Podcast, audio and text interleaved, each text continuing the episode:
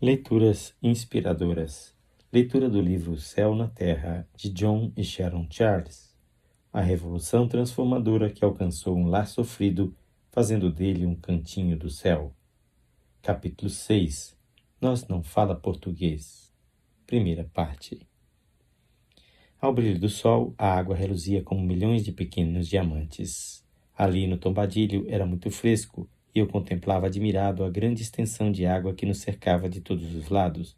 Era uma beleza grandiosa. Ainda estávamos no primeiro dia de viagem e não víamos mais a terra, apenas o oceano à nossa volta. Sentia-me cheio de entusiasmo e expectativa. Daí a três semanas estaríamos chegando ao Brasil. Eu não via a hora de chegar a essa terra. Mas, nesse meio tempo, teríamos a maravilhosa experiência de uma viagem de navio. Tínhamos trazido conosco alguns joguinhos e como havia poucos passageiros, recebíamos um tratamento principesco. Tanto os homens da tripulação como os outros passageiros apreciaram muito as crianças. Eu estava agradecido por toda aquela atenção que elas estavam recebendo e isto os compensava um pouco pela tristeza de sair de casa. Mas não pude compreender porque algumas pessoas nos haviam falado tanto sobre enjoos antes de partirmos. Assim que chegara ao porto de Nova York e vira o navio em que íamos viajar, tinha pensado: não acredito que as ondas vão conseguir balançar uma coisa grande dessas. Nunca pensara que existiam navios tão imensos. E agora, ali no tombadilho, sentindo o balanço suave da embarcação, convencia-me de que o enjoo devia ser causado por um problema psicológico. Não iríamos ter o menor problema de enjoo. Entretanto, essa minha certeza durou pouco. No segundo dia, enfrentamos uma tempestade e descobri uma coisa que nunca imaginara. As ondas do mar podem tornar-se enormes. A princípio foi até divertido. Eu e as crianças ríamos e brincávamos a cada vez que o navio subia e descia com as ondas. Era como se estivéssemos numa montanha russa que nunca chegava ao fim. Aquilo ia ser ótimo. Depois do almoço, porém, fomos todos pegos. Como peças de dominó que vão caindo uma a uma, todos nós corremos para a cama, as mãos apertando a boca do estômago. Devolvemos tudo o que havíamos comido naquele dia. Somente Jim parecia não estar afetado pelo mal, o resto, sem dúvida alguma, estava com enjoo. Chamamos o camareiro e explicamos o problema. Pedimos que nos desse alguma coisa para aliviar o mal-estar. Pouco depois ele veio ao nosso camarote trazendo queijo, biscoitos, água e sal e laranjas. Informou-nos que essas três coisas, ao que se sabia, aliviavam o mal-estar do enjoo. Pegamos a bandeja e comemos alguma coisa, esforçando-nos para engolir, já que nosso estômago recusava tudo. Em seguida, cada um foi para sua cama, esperando que o pior já tivesse passado. Contudo, os biscoitos, laranjas e queijo também voltaram. A sensação era de que nosso estômago queria sair do corpo e às vezes tínhamos vontade de que saísse mesmo. Aliás, certa vez um amigo nos tinha dado uma descrição perfeita do enjoo marítimo. Ele havia dito: quando se começa a ter enjoo, tem-se a impressão de que se vai morrer, mas depois a gente se sente tão mal que fica com medo de não morrer. E esta sensação é pior. Que explicação precisa? Pois ficamos todos deitados, gemendo. Foi então que Betty me deu um golpe baixo. Norman, disse ela, pensei que você tinha dito ao agente de viagens que íamos trazer conosco nosso médico particular. Por que não toma uma providência para trazê-lo aqui? Tenho que reconhecer que fiquei um pouco irritado com ela.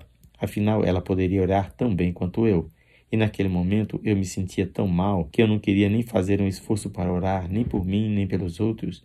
Virei-me e fiquei de rosto voltado para a parede. Parecia-me que ela estava verde, como tudo mais que havia no camarote, inclusive as pessoas da família. Comecei a pensar, ou melhor, Deus começou a falar comigo. Parecia-me que ele estava me relembrando a minha posição para com a minha família. O próprio Jesus me colocara na posição de líder espiritual deles e era minha responsabilidade cumprir essa função. As palavras de Betty atingiram minha mente como se fossem dados. Ela tinha razão. Eu dissera exatamente aquilo para o agente. Agora eu estava agindo como se Deus, nosso grande médico, tivesse ficado para trás em algum ponto de Nova York. Acredito que muitas mulheres às vezes dizem coisas que irritam o marido. Cabe ao homem decidir se vai teimar em manter sua posição ou se vai aceitar aquelas palavras como um desafio e agir sensatamente. Eu resolvi agir. Fiz uma oração pedindo forças a Deus e depois levantei-me com muito esforço e fui passando de uma cama para outra, de uma criança doente para outra, impondo as mãos nelas e orando para que ficassem boas em nome de Jesus. Betty não ficou muito satisfeita por tê-la deixado por último, mas enfim cheguei-me a ela e fiz a mesma oração. Aquilo era problema para Deus, não para mim. Ele era o Senhor que sara, conforme Êxodo 15, 26. Ele era o nosso médico, então era ele quem teria que providenciar a cura. Arrastei-me de volta para a cama, deitei-me e me cobri.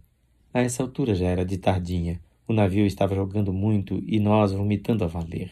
Contudo, milagrosamente, um a um, nós caímos num sono profundo e tranquilo em meio àquela horrível tempestade e dormimos a noite toda, sem mais corridas apressadas ao banheiro. Pela manhã, quando acordamos, sentimos-nos muito bem.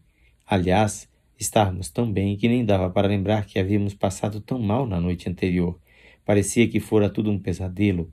Reconhecemos que havíamos recebido a visita de nosso amado Pai e que ele havia curado todos nós, e como lhe agradecemos e louvamos pela sua bondade. Alguns dos outros passageiros continuaram passando mal por muito mais tempo do que nós, e houve outras tempestades ainda mais turbulentas do que a primeira, mas continuamos perfeitamente bem para o resto da viagem, graças a Jesus. Na leitura de amanhã teremos a segunda parte deste capítulo. Quem faz esta leitura é seu amigo, pastor Edson Grando. Que o Senhor Jesus abençoe com paz e alegria o seu coração.